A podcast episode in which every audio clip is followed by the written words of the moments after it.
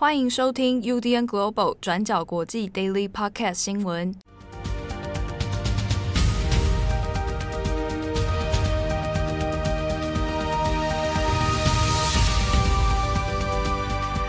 Hello，大家好，欢迎收听 UDN Global 转角国际 Daily Podcast 新闻。我是编辑七，我是编辑惠仪。今天是二零二一年六月二十一日，星期一。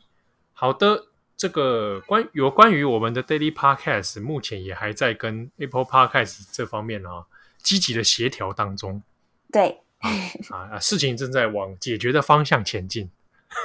我就讲这是什么官官官官方语言？对啊。啊，总之我们最近都有收到很多听友的询问哦，因为有一些人可能他呃没有听到重磅广播那一次的，就是我们有做了一个公告。嗯，好，那他可能刚好也错过了我们在 IG 上面的一个哭天抢地的哀嚎，好，所以他就可能哎，就留言说，哎，不晓得为什么最近都没看到 Daily Podcast，是不是以为我们出了什么事啊？我觉得很好笑哎，那一篇就是那个乔尼的文章，不小心变成叶佩文哎，耳机的关系，对啊，耳机叶佩文，所以你们看底下有人问我，我都讲的很隐晦，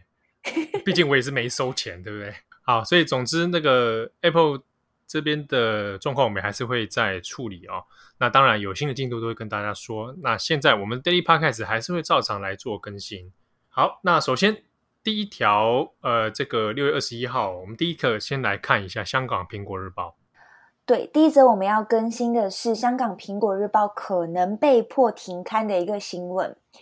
那在上一周，我们有跟大家提到，香港的警察在六月十七号的时候突袭搜查了香港的苹果日报，拘捕了五位公司高层，同时也冻结了跟苹果相关的三家公司的一个资产。那被冻结的资产是一千八百万港元。但是呢，苹果日报在当时候还是顶着压力如期发行，还印刷了五十万份的报纸，在当地也掀起了一个呃支持者的买报热潮，希望说苹果日报可以就是继续的运营下去。不过事情在今天的时候出现了一个转折，李智英的美国顾问 Mark Simon 在今天二十一号的时候就告诉路透社说，集团的资金是陷入危机了。Simon 就说，本来还认为说集团可以撑到这个月底，但是现在的情况是越来越困难，基本上停刊很有可能就是几天之内会发生的事情了。Simon 会这么说呢，主要原因也是因为三家公司的资金被冻结之后，也就是我们上面提到的一千八百万港元被冻结之后。公司的银行账户也是即刻被禁止处理相关的一些资产业务，像是转账啦，或者是融资等等的这些服务。所以这就等于说，香港的苹果日报已经没有办法从其他的银行管道当中取得资金。那即便是供应商今天愿意提供资金来协助苹果去度过一个难关，但是会发现说，银行账户根本存不进钱，然后也是拒绝交易的一个状态。所以意思也就是说，如果近期被冻结的这一千八百万港元的一个资产没有办法被解冻的话，Sam 就认为说，接下来苹果日报就会面临的问题是，开始发不出员工的薪资，也开始付不了印刷厂的费用，那么停刊就会是迟早会发生的事情了。好的，那这边我们先跟大家说一下，所以被冻结资金的这三家公司到底发生了什么事情？苹果日报在十七号遭到突袭搜查，那香港的保安局在同一天也控告了跟苹果日报相关的三间公司违反了香港国安法。那这三间公司分别就是苹果日报有限公司、苹果印刷有限公司以及苹果互联网有限公司。那警方也是同时冻结了这三家公司共一千八百万港币，也就是新台币大概六千四百八十万元的一个资金，而且是为期两年。那就像我们上面跟大家提到的，你的资产被冻结，那银行也存不进钱。在同时呢，警方还警告说，任何人、公司或者是子公司，如果协助这三家公司运作的话，都有可能是会违法的，也就是触犯国安法。换句话说，如果你一传媒集团或者是你旗下的一些附属公司都不可以为这三间被冻结资产的公司提供任何的财政资源，否则全部都是违法的一个行为。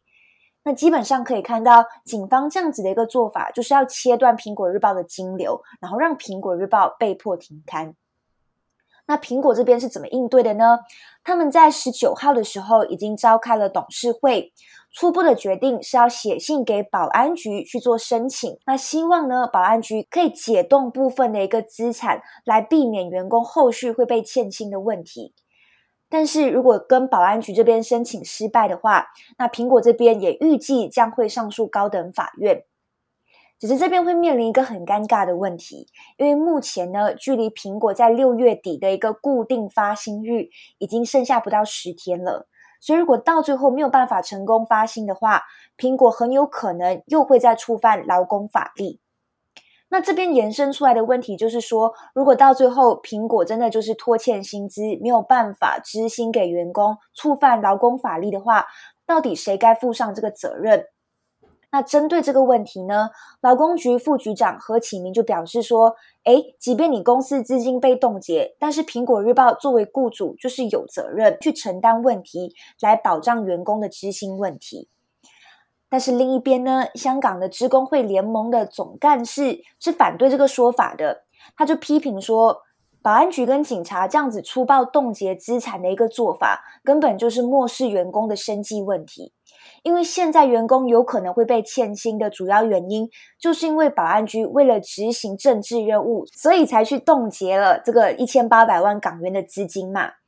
他就说，过去香港职工会联盟处理的欠薪案例，大部分都是因为公司经营不当、经营不善，所以才会欠薪，但是从来没有看过雇主因为政治原因被冻结资金，然后导致欠薪这样子的一个案例。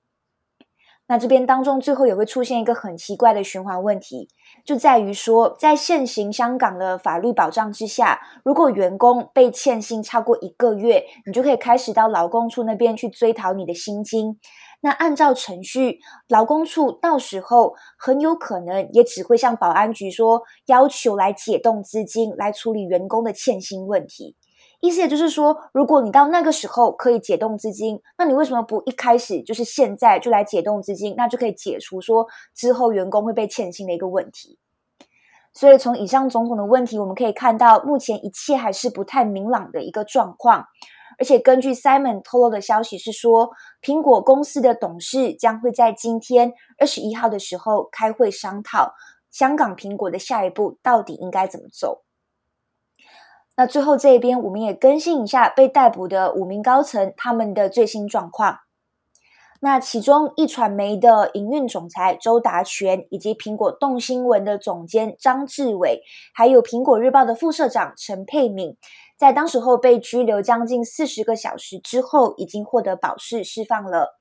不过呢，一传媒的行政总监张建宏，以及苹果日报的总编辑罗伟光，目前还是在被还押当中的。根据报道是说，法官目前依然是拒绝他们的保释要求，然后把这个案件一直押后到八月十三号再审。好，那下一则我们继续来看一下法国的新闻。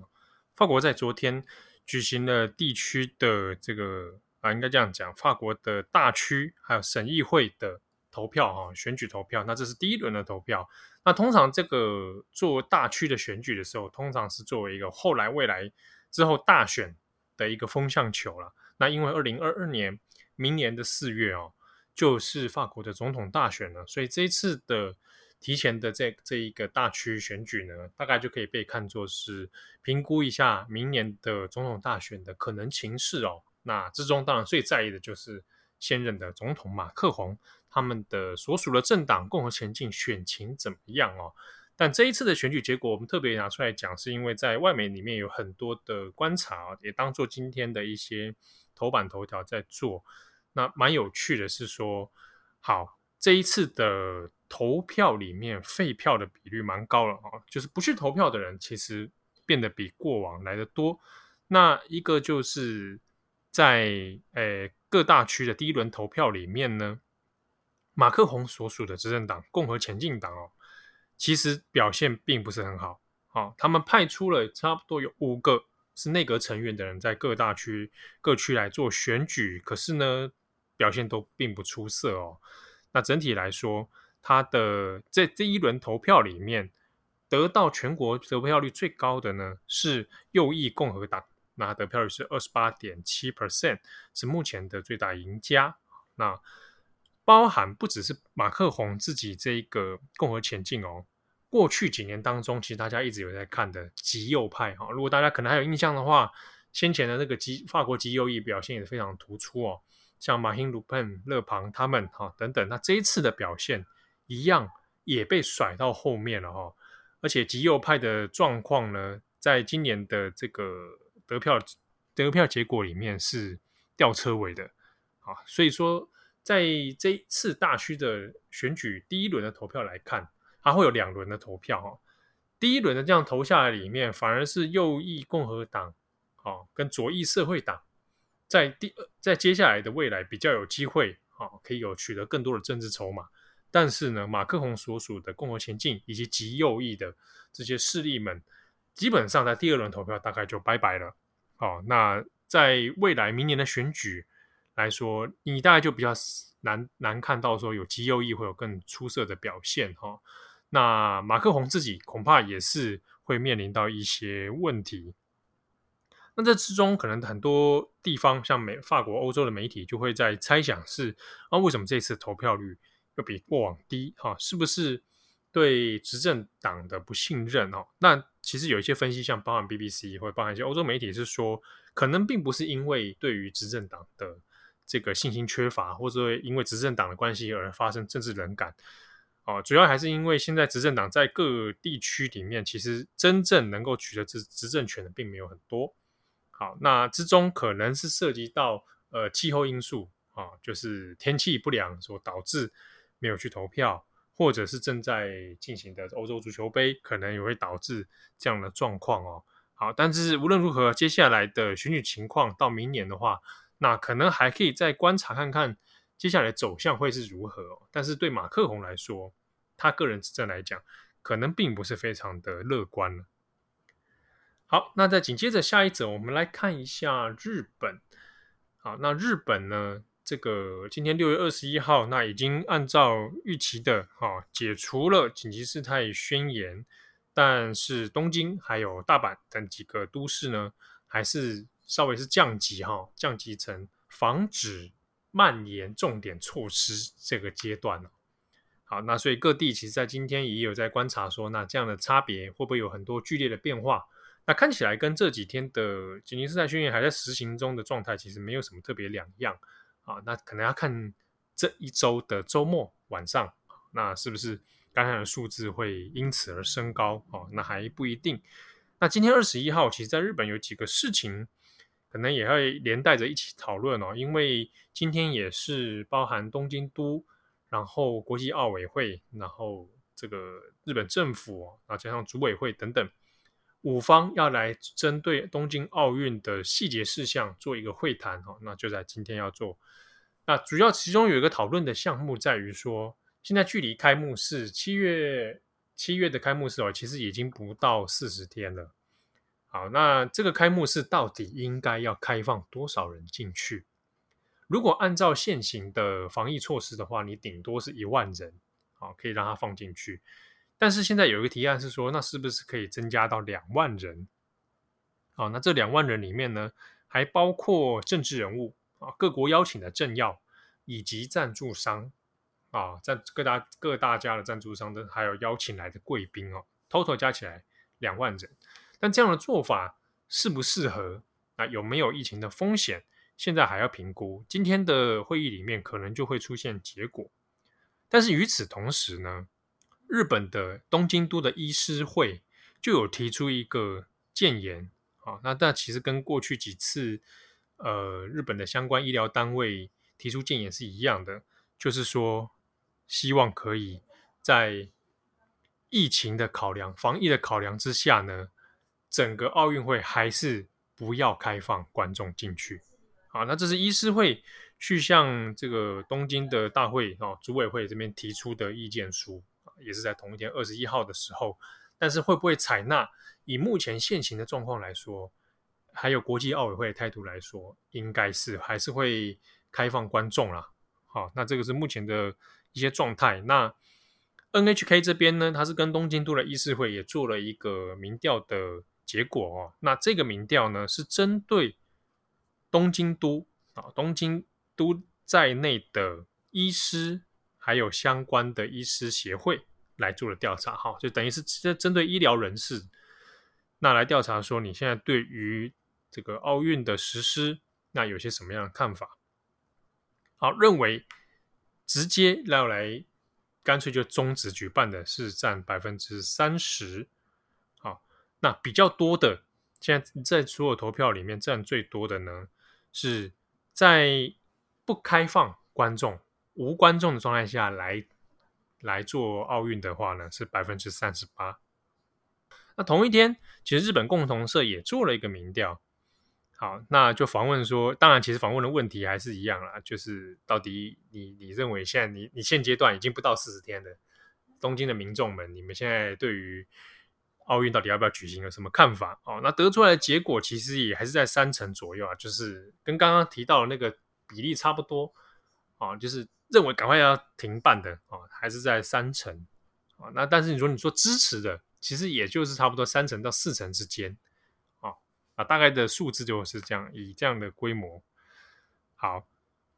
那同一时间呢，其实今天各大早上啊，日本媒体里面其实也也到昨天啊，到今天都有去拍，就是选手村的状况啊，因为差不多要做开启了。那可能在接下来的日子里面，大家就开始做，比如选手村的开放之后，那怎么样去设定它的防疫检测站啊？那以及其他的防疫措施等等等啊，那这些东西现在目前。诶，就日本现阶段的实情来看，看起来是正在往举办的方向前进了。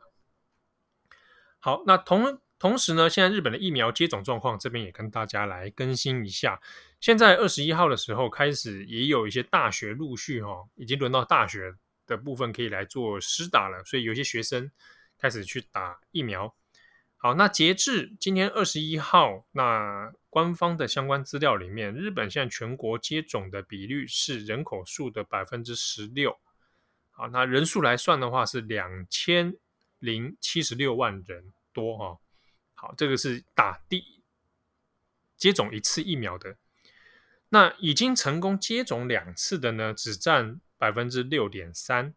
好，那人口数的话是八百一十二万人。现在为止呢，都还没有接种的，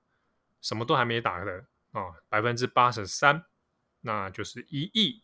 零六百三十七万人啊，这是目前日本疫苗接种的状况。好，那目前为止当然是期待是说，在开幕式之前能够至少打一打过一剂的人能够再升高了。不过速度现在看起来其实是蛮偏趋缓的哦。好的，那以上是今天的。Daily Podcast 的新闻，哎，我这边想想回应一个问题，嗯，一个听友啦，因为他有在 Daily Podcast 上面有留言，他在 Apple Podcast 上留言，因为我觉得非常有趣，所以我我必须要来回应一下。他说什么？他说，他说我，他说七号的是害害 Siri 害死他了。哦，我刚刚那一则，就是说，因为我我之前不是在 Daily Podcast 上面，然后我有也做了一集说。哎，怎么样用透过你的 Siri 来收听我们节目嘛？嗯嗯、啊，你只要对 Siri 说给我国际新闻啊，那就会收听。那因为他用手机播放，结果他应该是放出声音来了。手机正在播放这个节目的时候，节目中的七号说出了这个召唤 Siri 的语言啊，结果他手机的 Siri 就被我叫出来。那手手机的 Siri 被叫出来之后，他就会开始真的播放国际新闻，就开始又重播。转角国际 Daily Podcast，然后最后一分钟永远都听不到，然后就对，然后他一播出来之后，又还是播到了七号来介绍怎么听那集，所以他就进入了一个无限的回圈里面，Inception。哦，我觉得你都要拿陀螺出来，对，然后就或者也很像那个那个谁啊，那个那个那个 Doctor Strange 那个时间的回圈里面啊。然后他有收到，他就还是讲到我们他听我们各个编辑节目的一些感想啊。嗯，那之中他说他他有讲到有一次 Daily 有我跟郑红好像在讲那个足球的新闻，那他自己也是足球迷，所以他听得也很过瘾。那你听了这么过瘾哦，他一定要推荐你去听重磅广播的系列，因为重磅广播里面有几个讲马拉杜纳、讲梅西的那个，如果你是足球迷，你去听真的蛮精彩的，因为我们蛮多足球狂热者 也会来跟我们分享他的心得。啊，所以这边也推荐给大家。好的，那感谢大家的收听，我是编辑七号，我是编辑会议，我们下次见喽，拜拜，拜拜。感谢大家的收听，想知道更多详细内容，请上网搜寻转角国际。